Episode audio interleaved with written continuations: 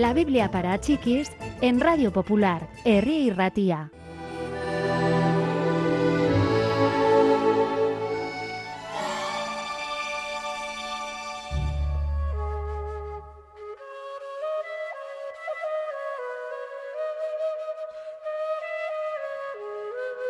Jesús tenía más cosas que decir sobre ovejas y pastores.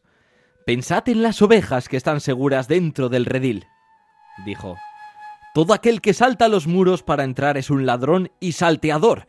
El pastor deja salir y entrar a las ovejas por la puerta.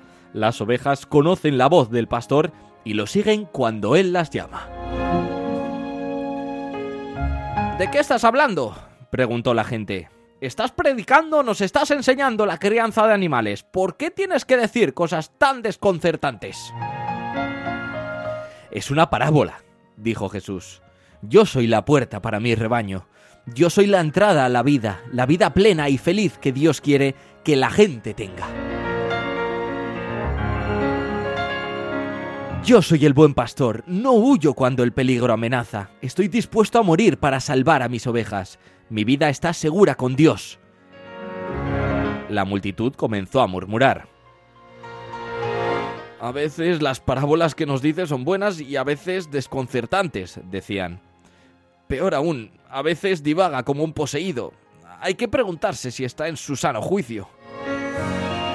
No olvidéis, decían otros. Diga lo que diga Jesús y piense lo que piense, puede obrar milagros. Tenéis que reconocer que un poseído no sería capaz de hacer las cosas que él hace.